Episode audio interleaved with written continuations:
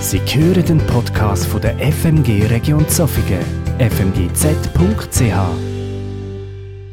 Wenn wir uns überlegen, was gibt mir Halt, da lassen sich eine ganze Reihe von Dingen aufzählen. Äh, vielleicht sind Christen manchmal in der Versuchung, dass, dass sie sagen, Gott gibt mir Halt, Gottes Wort gibt mir Halt oder der Geist Gottes gibt mir Halt. Das ist richtig. Aber es gibt noch ganz viele andere Dinge, die uns Halt geben und vielleicht sind wir uns dessen gar nicht so bewusst. Hier eine kleine Auswahl. Äh, das, was hier dargestellt wird, gibt uns natürlich nicht Halt, sondern das Gegenteil davon. Äußere Sicherheit. Wir leben in einem Land ohne Krieg, ohne Bürgerkrieg und wir lesen nicht jede Woche von irgendwelchen terroristischen Anschlägen in der Schweiz. Das gibt uns Halt und das ist nicht zu unterschätzen. Etwas anderes, was uns Halt gibt, das ist materielle Sicherheit. Ich weiß nicht, wer heute Morgen hier im Saal oder zu Hause äh, vor dem Bildschirm sagen würde, ich bin reich. Die, die allermeisten müssen wahrscheinlich Tag für Tag, Woche für Woche ihrer Erwerbsarbeit nachgehen, damit am Ende des Monats ein Lohn überwiesen wird und damit man die Rechnungen bezahlen kann. Und trotzdem, verglichen mit dem größeren Teil der Weltbevölkerung, haben wir ein hohes Maß an materieller Sicherheit. Und selbst wenn jemand seine Stelle verlieren sollte, gibt es die Arbeitslosenversicherung und so weiter. Und das gibt uns Halt. Wenn man sich nicht immer Sorgen machen muss, wie bezahle ich die nächsten Rechnungen, äh, wovon werde ich im nächsten Monat leben. Etwas, was uns auch Halt gibt, sind gute, im besten Fall harmonische Beziehungen. Das bezieht sich zum einen auf die Familie, das bezieht sich auf Freunde, das bezieht sich auf die Menschen, die wir in einem Verein treffen, in der Gemeinde. Das gibt uns Halt. Zusammensein mit Menschen, wo man den Eindruck hat, die haben mich gern, die nehmen mich so an, wie ich bin. Das ist sehr wichtig für das Wohlbefinden, für die, eine gute innere Befindlichkeit. Bei diesem Bild geht es mir jetzt weniger um äußere Schönheit. Wir wissen alle, das ist vergänglich bei Männern und bei Frauen. Aber ich habe dieses Bild genommen als eine Veranschaulichung von Gesundheit. Zu wissen, meine Organe funktionieren weitgehend perfekt. Ich muss mir keine Gedanken machen, dass mein Frühstück verdaut wird. Ich muss mir keine Gedanken machen um die Herzfrequenz. Das funktioniert alles. Zu wissen, ich bin gesund oder weitgehend gesund, das gibt uns Halt. Und wenn einmal etwas nicht funktionieren sollte, dann haben wir ein gut funktionierendes Gesundheitssystem, auf das wir zurückgreifen können. Ein letztes Beispiel, eine Lehrerin als ein Beispiel für den Beruf. Es gibt uns Halt, wenn man einen Beruf ausüben kann, wo man das äh, zeigen kann, was man gelernt hat, die Gaben, die Fähigkeiten, die Gott uns gegeben hat, die kann ich dort einsetzen. Was ich dort tue, es wird geschätzt, ich kann etwas bewirken hier in diesem Fall der Lehrerin, die Kinder lernen etwas, es kommt etwas Positives zurück. Das sind alles Dinge, die uns Halt geben. Das sind geschöpfliche Faktoren, die gelten plus minus für alle Menschen und sogar für Christen. Das sollten wir nicht außer Acht lassen. Und heute Morgen geht es um die Frage, was ist, wenn einer dieser Faktoren vielleicht nicht mehr im gleichen Maß gegeben ist, wenn ich nicht mehr im gleichen Maß darauf zurückgreifen kann wie bisher, was macht das mit mir? Was ist, wenn über mein Leben ein kleiner oder größerer Sturm hinwegfegt? Habe ich da noch einen Halt oder wird es dann schwierig? Ich habe auch Bäume mitgebracht. Wir sehen hier einen Baum, die Wurzeln sehen wir nicht, denn die sind tief im Boden.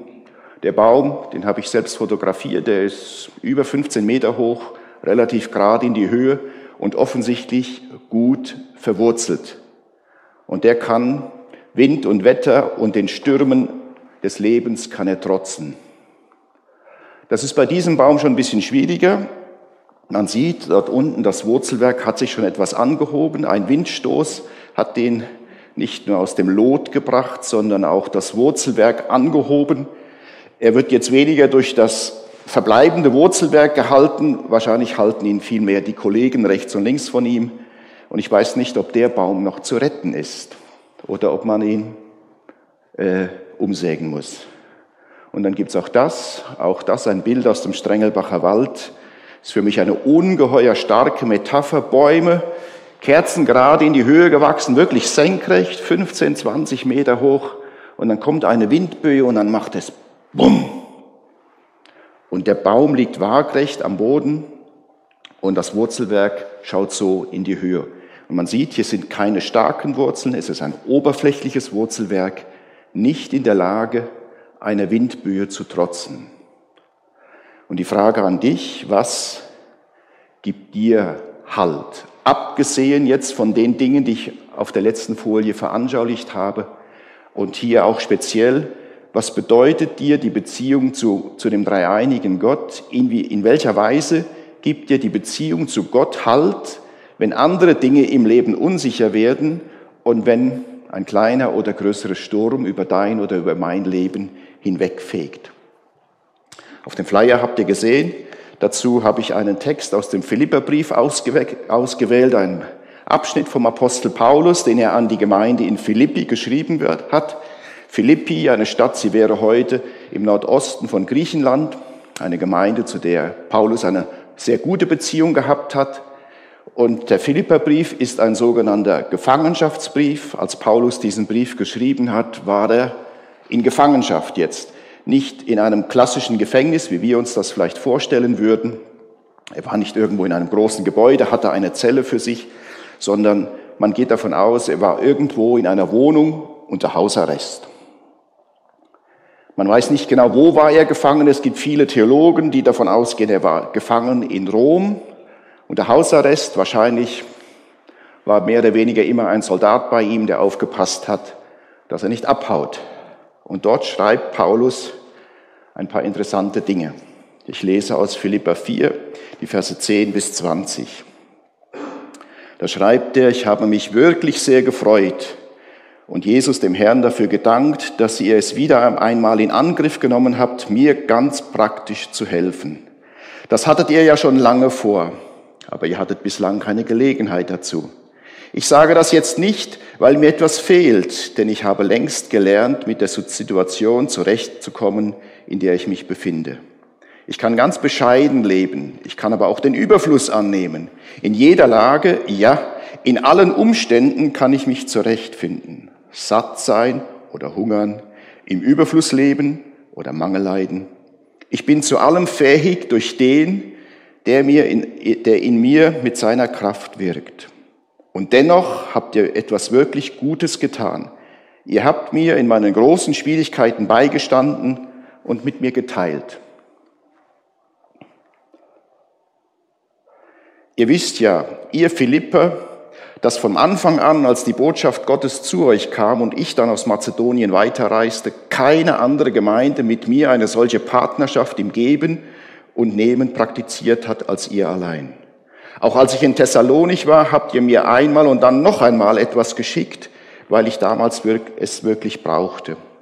Das sage ich nicht, weil ich noch mehr finanzielle Unterstützung bekommen will, sondern das, was ich wirklich suche, ist eine Frucht, die sozusagen auf eurem Konto Zinsen bringt. Ich habe alles, was ich brauche und noch mehr als das. Ich bin rundum zufrieden nachdem ich das von Epaphroditus erhalten habe, was von euch kommt. Es ist ein echter Wohlgeruch, ein passendes Dankopfer, das bei Gott Annahme findet. Gott, der mein Gott ist, wird euch alles geben, was ihr braucht, so wie es seinem Reichtum entspricht. So wunderbar zeigt er sich im Messias Jesus. Unserem Gott und Vater sei Ehre bis in alle Ewigkeiten und noch einmal in alle Ewigkeiten. So soll es sein. Ein Brief an die Gefangenen, aus der Gefangenschaft an die Gemeinde in Philippi. Damals war Nero, Cäsar in Rom, ihr habt den Kopf auf der rechten Seite gesehen. Paulus unter Hausarrest, jetzt nicht unter Quarantäne oder in Isolation, er konnte Besuch empfangen. Wir lesen am Ende der Apostelgeschichte, dass er immer wieder Kontakt mit verschiedensten Leuten hatte und trotzdem war er kein freier Mann. Und mittlerweile wissen wir ja auch, wie sich das anfühlen kann, wenn man sich über Monate hinweg nicht frei bewegen kann. Das hängt irgendwann an. Und in dieser Situation kann man sich auch fragen, ja, wie war Paulus versorgt? Hat er dreimal täglich etwas zu essen bekommen oder musste er das irgendwie selbst organisieren? Und wir sehen hier, dass er sehr dankbar dafür gewesen ist, dass die Gemeinde in Philippi ihm etwas geschickt hat. Wahrscheinlich Geld, vielleicht noch eine Decke, um sich nachts zuzudecken, was auch immer. Dafür war er sehr dankbar. Und das war eigentlich eine Ausnahme, weil Paulus, auch wenn er als Missionar unterwegs war, er hat immer für sich selbst gesorgt. Und er hat es quasi abgelehnt, dass andere ihn unterstützt haben. Ausnahme die Gemeinde in Philippi. Aber jetzt war er gefangen. Jetzt hat er quasi keine Chance für seinen eigenen Lebensunterhalt in irgendeiner Weise zu sorgen. Und darum war er umso dankbarer für die Unterstützung der Gemeinde in Philippi. Paulus war in Jerusalem verhaftet worden in einer sehr turbulenten Situation. Und die Römer, die für die Ruhe sorgten mussten, haben gemerkt, da ist was los. Sie haben gemerkt, der Mann ist dort im Fokus, haben den mitgenommen, ihn verhaftet, wollten ihn verhören. Und eine bewährte Methode, das Verhör abzukürzen, ist, man bindet einen fest, man droht ihm nicht nur Gewalt an, sondern man wendet schon mal ordentlich Gewalt an, dann kommt man schneller zur Wahrheit. Und als Paulus da gefesselt war und er wusste, was jetzt kommt, fragt er, ey Leute, ist es bei euch üblich, dass man einen römischen Bürger ohne Rechtsverfahren einfach schlägt, foltert, und römischer Bürger, das war etwas sehr Spezielles. Nicht jeder, der im römischen Reich wohnte, war ein römischer Bürger. Das war ein ganz großes Privileg. Und als Paulus das sagt, rutscht dem Soldaten, der jetzt zur Tat schreien wollte oder sollte, wirklich das Herz in die Hose. Er geht zu seinem Vorgesetzten, seinem Centurio. Hey, hast du gewusst, dass das ein römischer Bürger ist? Und auch der fängt an, unsicher zu werden und geht zu ihm hin und fragt Paulus, bist du wirklich, bist du ein römischer Bürger? Dann hat man ihn sofort losgebunden und der Prozess wurde dann verschleppt. Und irgendwann sagte Paulus, ich bin ein römischer Bürger, ich möchte nicht, dass mein Prozess hier weiter verschleppt wird, dass ich hier wie verhungere oder in Vergessenheit gerate in der römischen Provinz. Ich berufe mich auf den Kaiser und das durfte er als römischer Bürger.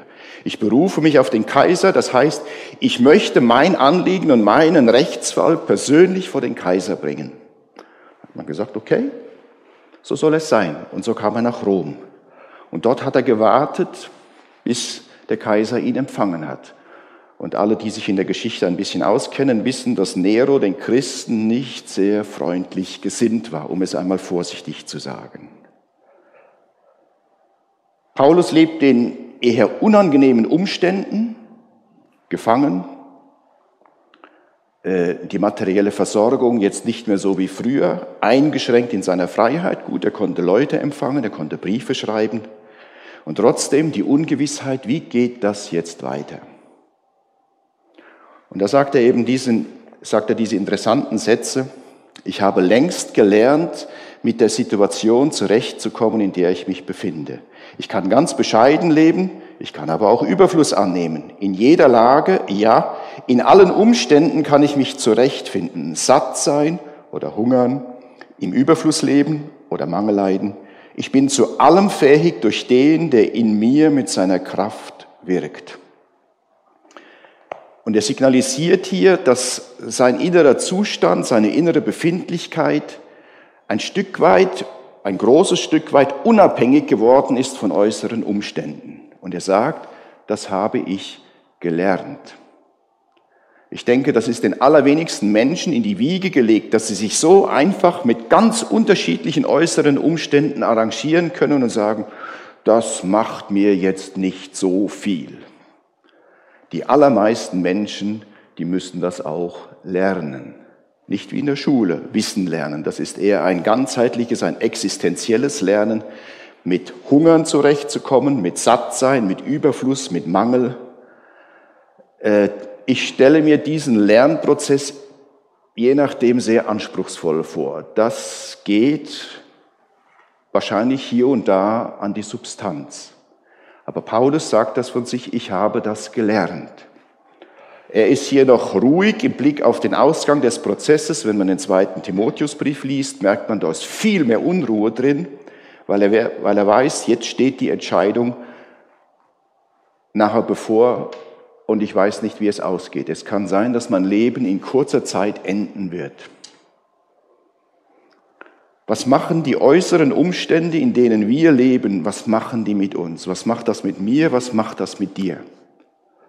Wir sind im weltweiten Vergleich sehr, sehr privilegiert.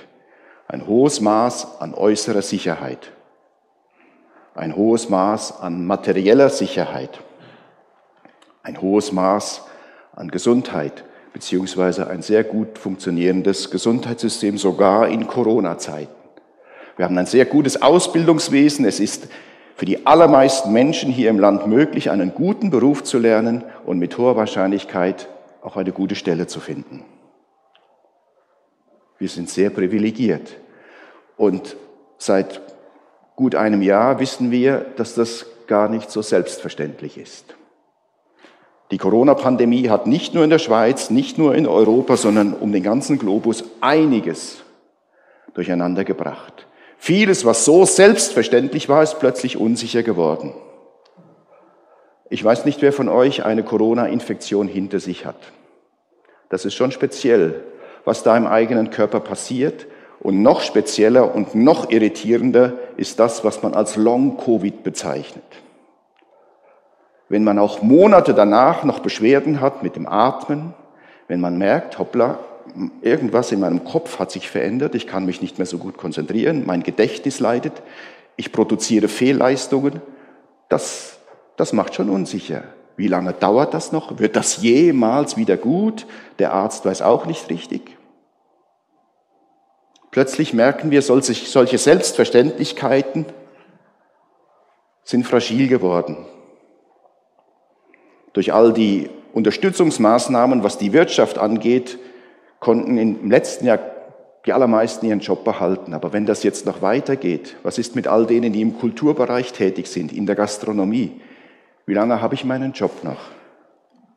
Wohin werden wir in die Ferien fahren? Kann man dieses Jahr irgendwo unbeschwert ins Ausland? Und was ist mit unseren Beziehungen? Vielleicht hat ja jemand von euch einen runden Geburtstag, 40, 50, 60 wirst du und du denkst, wie kann ich das feiern? Kann ich so, wie ich mir das vor einem Jahr gedacht habe, dann machen wir eine Riesenparty und dann laden wir Leute ein, irgendwo eine Waldhütte oder sonst ein schöner Platz. Oder willst du dieses Jahr heiraten? Wie viele Leute kannst du einladen? Oder wenn man sich die Beerdigung von Prinz Charles anschaut und sieht, wie die Queen einsam und alleine auf ihrer Kirchenbank sitzt, äh, ja, plötzlich ist vieles ganz anders. Was macht das mit dir, wenn plötzlich solche Selbstverständlichkeiten, die uns Halt geben, plötzlich unsicher werden? Oder dann die ganzen staatlichen Eingriffe, Darf das der Staat? Darf der Staat einfach sagen, alle Restaurants geschlossen? Darf der Staat sagen, ihr dürft am Sonntagmorgen nicht singen? Was, was, was erlauben die sich, in die Freiheit des Individuums so krass einzugreifen? Und wir sehen das in den Nachrichten. Es gibt immer mehr Menschen, die, die sich daran stören, die aufstehen, die demonstrieren ohne Maske. Was macht das mit dir? Und dann die ganze Frage des Impfens, ja, das stockt, das geht nicht so richtig voran, schon wieder Lieferverzögerung und nur zwei Impfstoffe zugelassen und über die anderen liest man Verschiedenes. Was macht das mit dir? Was gibt dir in dieser Situation Halt, wenn verschiedene Selbstverständlichkeiten unsicher geworden sind? Und man merkt, das Ganze geht an den Menschen nicht spurlos vorbei. Auch die Lockerung, die der Bundesrat ab morgen beschlossen hat, viele fragen sich, kommt das gut? Die Fallzahlen eher hoch und jetzt werden noch Lockerungen beschlossen. Für mich gibt es fast nur eine plausible Erklärung. Der Bundesrat hat abgewogen und versucht abzuschätzen, wie sehr leiden die Menschen unter den aktuellen Beschränkungen, wie viele kommen psychisch in eine Bedrängnis, werden depressiv, häusliche Gewalt und was es dort alles gibt, dass man sich sagt, unter Abwägung aller verschiedenen Fakten dafür und dawider hat man sich zu diesem Schritt entschlossen und man darf sehr gespannt sein, wie das weitergeht. Sehr. Was gibt dir in einer solchen Situation Halt? Und man muss auch klar sich vor Augen führen, Menschen unterscheiden sich systematisch und relativ stark darin, wie sie mit, mit Risiken und mit Bedrohungen umgehen. Das sind die einen, die schauen eher optimistisch in die Welt, die sagen, ja, das ist alles nicht so schlimm. Du, in zwei Jahren ist alles vorbei. Äh, man muss ein bisschen vorsichtig sein, das kommt schon gut. Und wieder andere neigen eher dazu, das Ganze durch eine dunkle Brille zu sehen, sich Sorgen zu machen, ängstlich zu sein. Äh, Gerade wenn man schaut, wie sich das weltweit entwickelt, es läuft gar nicht gut und sind sehr stark verunsichert, eben leiden unter starker Angst, werden vielleicht sogar depressiv. Was gibt dir in einer solchen Situation Halt? Ich denke, die Dinge, diese geschöpflichen Dinge, äußere Sicherheit, materielle Sicherheit, Beziehungen, ein guter Job, Gesundheit, das sind Faktoren, die uns nach wie vor Sicherheit geben, aber wir spüren, dass sie unsicher geworden sind. Und was kann gerade in solch einer Situation, was bedeutet mir die Beziehung zum dreieinigen Gott oder zu Jesus? Dazu ein paar Verse aus dem Kolosserbrief. Aus Kolosser Kapitel 2, die Verse 6 bis 8. Mein Rat an euch ist, dass ihr euer Leben heute genauso gestaltet wie damals, als ihr den Messias Jesus in euer Leben aufgenommen habt. Macht euch an ihm fest und baut euch selbst in ihm auf. So werdet ihr fest und stark im Vertrauen auf ihn sein. Das ist ja genau das, was ihr von Anfang an gelernt habt. Und in dem allen soll sich eure Dankbarkeit mehr und mehr auswirken. Achtet darauf, dass es niemandem gelingt, euch durch hochtrabende philosophische Gedankengebäude oder sinnlose Betrügereien in seine Gewalt zu bringen.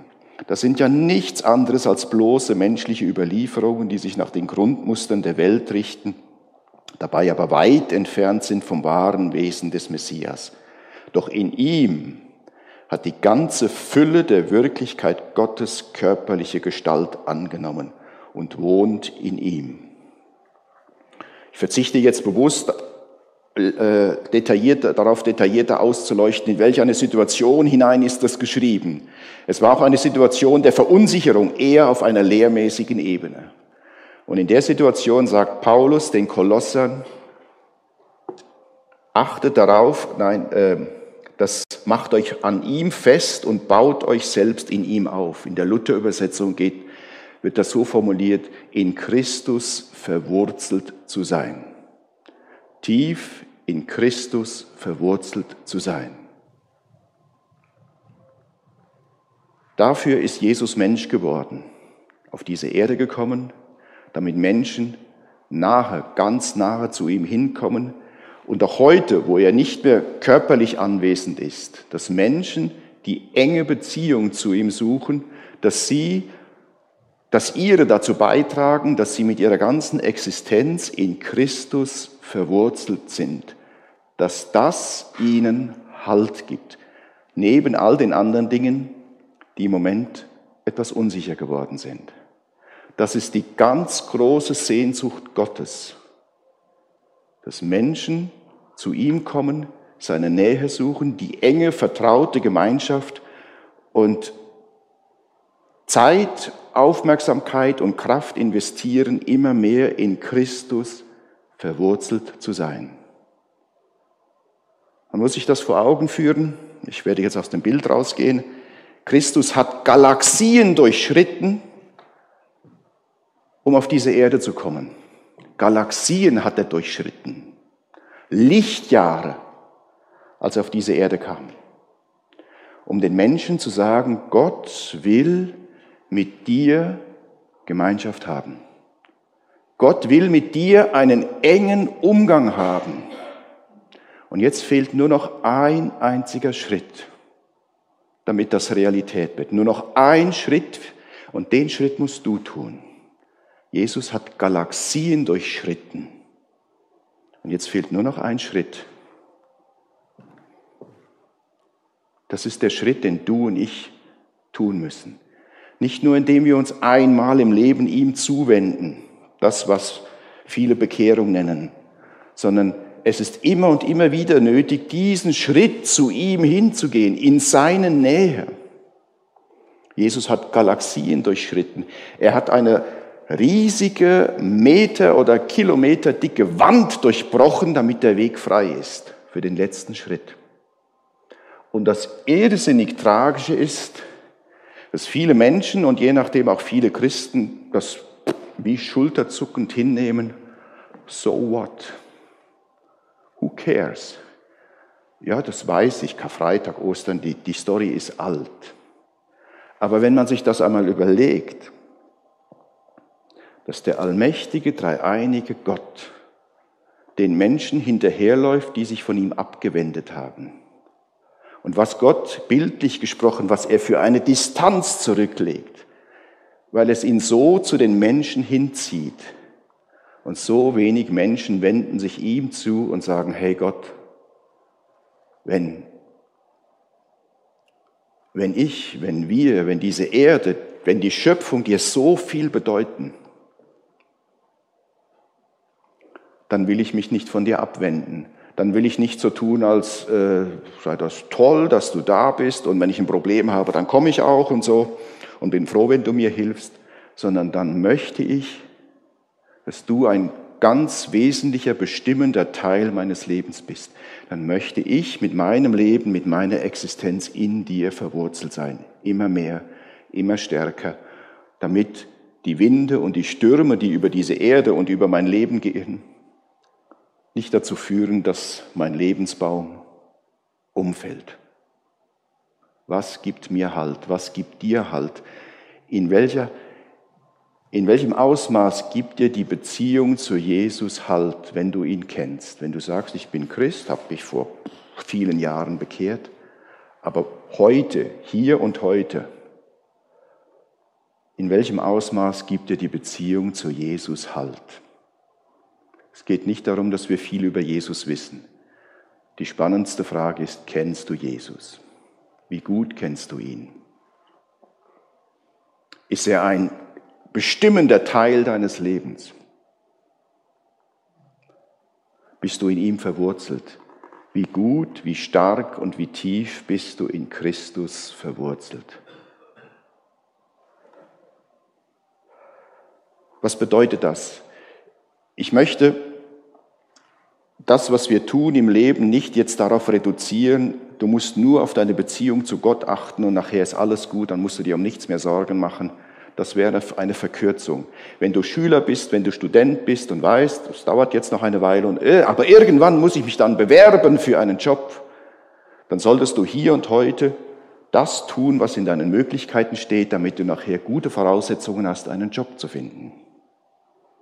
Es geht nicht darum, die Hände in den Schoß zu legen und Gott sagt schon, tu das, was in deinen Möglichkeiten ist, in deiner Verantwortung, damit, wenn du dann deine Bewerbungen auf die Post bringst, damit du gute Chancen hast, einen guten Job zu finden.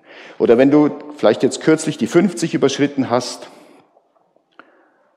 was kannst du jetzt, hier und heute dazu beitragen, dass du ein gutes Alter erleben kannst? Im Blick auf deine Gesundheit, im Blick auf Beziehungen. Materiell gesehen, mit der Altersvorsorge weiß man auch nicht so genau, wie sich das entwickelt. Was kannst du hier und heute tun und welchen Beitrag kannst du leisten, damit es dir, wenn du 70 oder 80 bist, gut geht? Im Wissen darum, wir haben das nicht im Griff. Aber ich kann einen Beitrag leisten. Das nur am Rande erwähnt. Wir können und sollen einen Beitrag leisten zum Gelingen unseres Lebens. Der Fokus heute Morgen aber ist, wie stark, wie tief bist du verwurzelt. Und dazu einen ganz kurzen Text von einer französischen Religionsphilosophin jüdischer Herkunft. Die Frau ist leider nicht sehr alt geworden, Simone Weil. Sie hat nur von 1909 bis 1943 gelebt. Ein paar wenige Sätze aus einem längeren Text. Die Verwurzelung ist wohl das wichtigste und am meisten verkannte Bedürfnis der menschlichen Seele. Es zählt zu denen, die sich nur sehr schwer definieren lassen. Und sie zählt dann einige Dinge auf, die wichtig sind für die Verwurzelung des Menschen. Gehen wir jetzt nicht drauf ein. Die Entwurzelung ist mit Abstand die gefährlichste Krankheit der menschlichen Gesellschaften, denn sie vervielfacht sich selbst.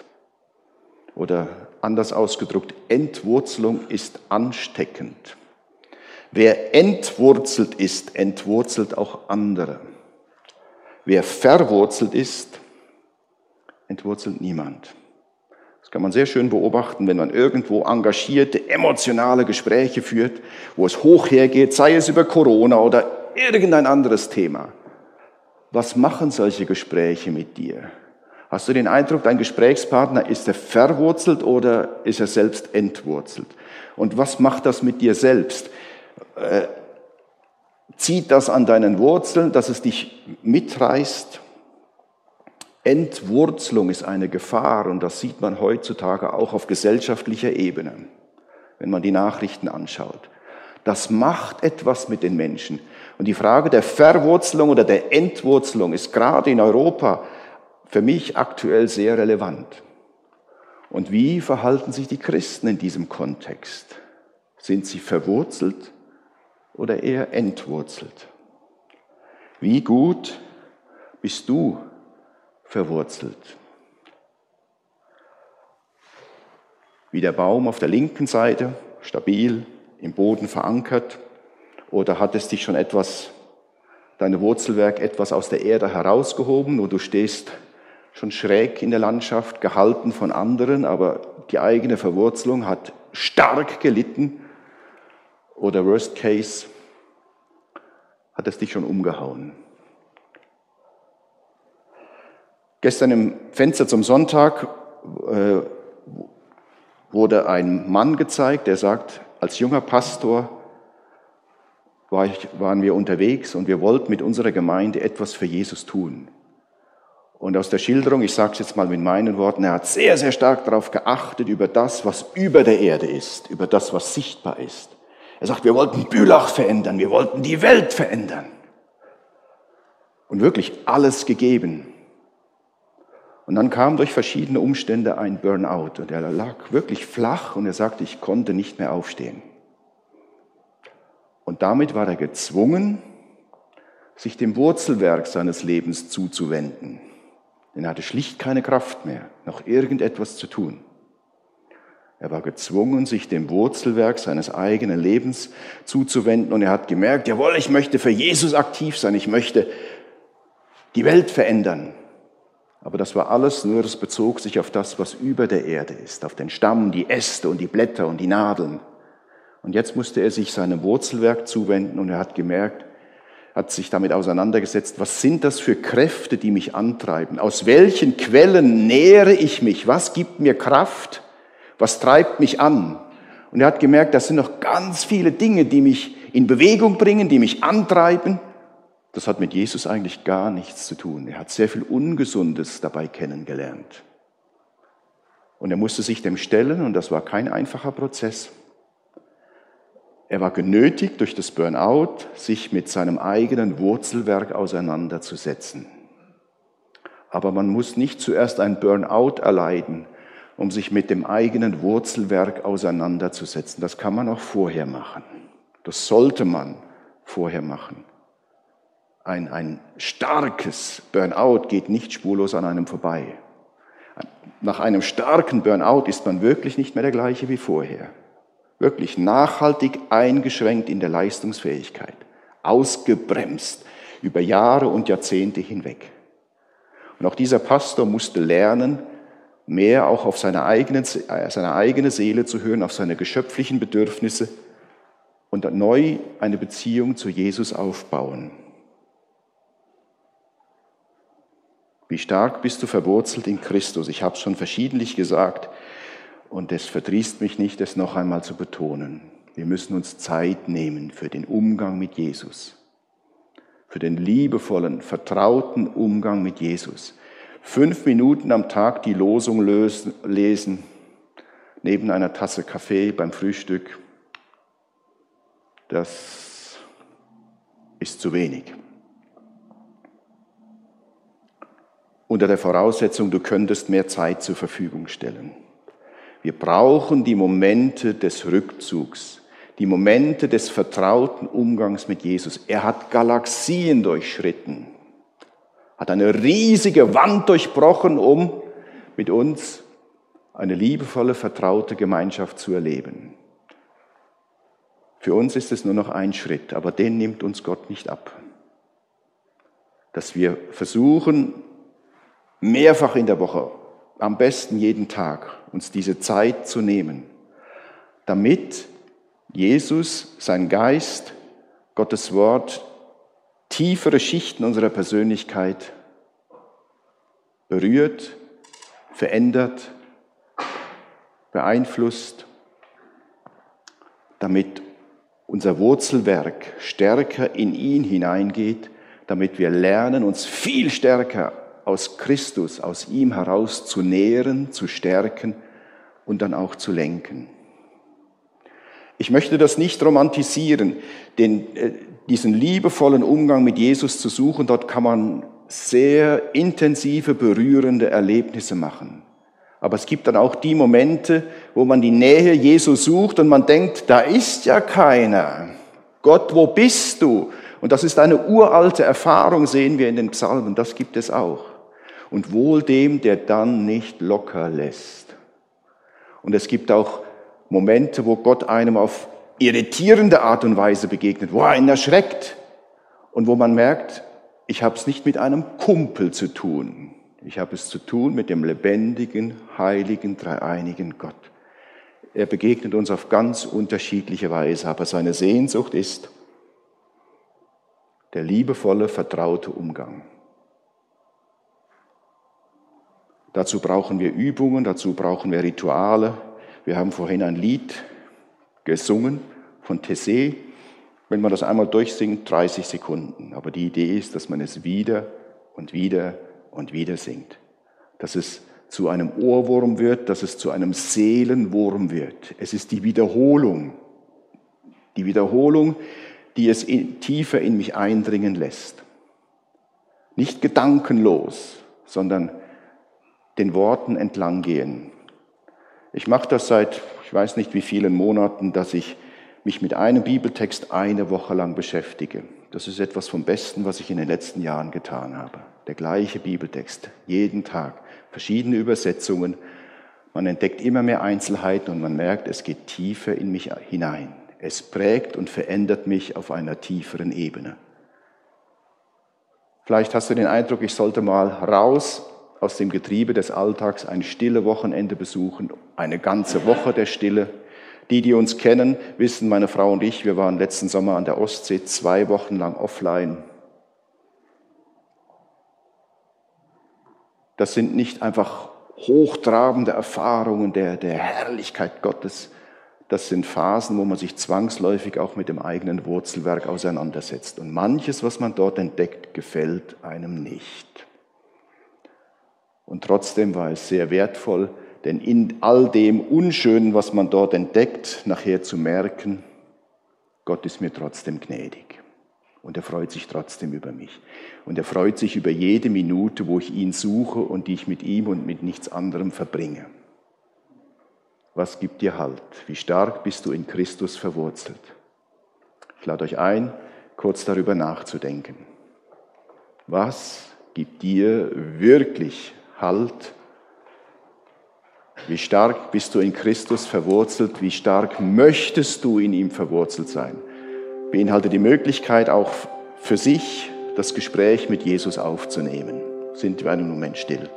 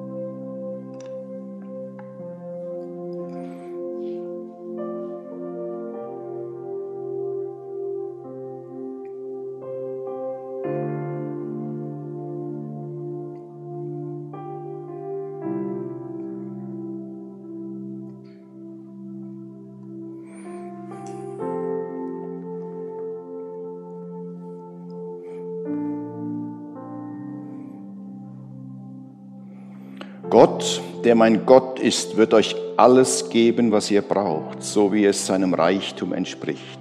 So wunderbar zeigt er sich im Messias Jesus. Unserem Gott und Vater sei Ehre bis in alle Ewigkeiten und noch einmal in alle Ewigkeiten. So soll es sein. Herr Jesus, es ist beschämend, wenn ich schaue, wie oft ich mich halb oder ganz von dir abwende, eigene Wege gehe Du, der du so weit zu uns gekommen bist, der, dich, der du dich uns zugewandt hast und uns zugewandt bist. Und ich bitte dich, dass du das uns tief in unserer Persönlichkeit veranschaulichst und deutlich machst, wie groß deine Sehnsucht ist nach uns, nach jedem Einzelnen von uns, hier im Saal, im Gruppenraum, zu Hause dass du uns ansprichst, dass du uns mit dem versorgen willst, was wir brauchen und dass du uns einlädst zur Nachfolge, dir nachzufolgen, dir zu vertrauen, dir zu dienen und uns von dir senden zu lassen in diese Welt, um anderen Menschen zu dienen in unsicheren Zeiten. Ich bitte dich, dass du uns nicht mehr loslässt. Und da, wo wir dabei sind, uns von dir wegzubewegen, dass du uns zum Stolpern bringst, zum Nachdenken und zur Umkehr. Erbarm dich über uns.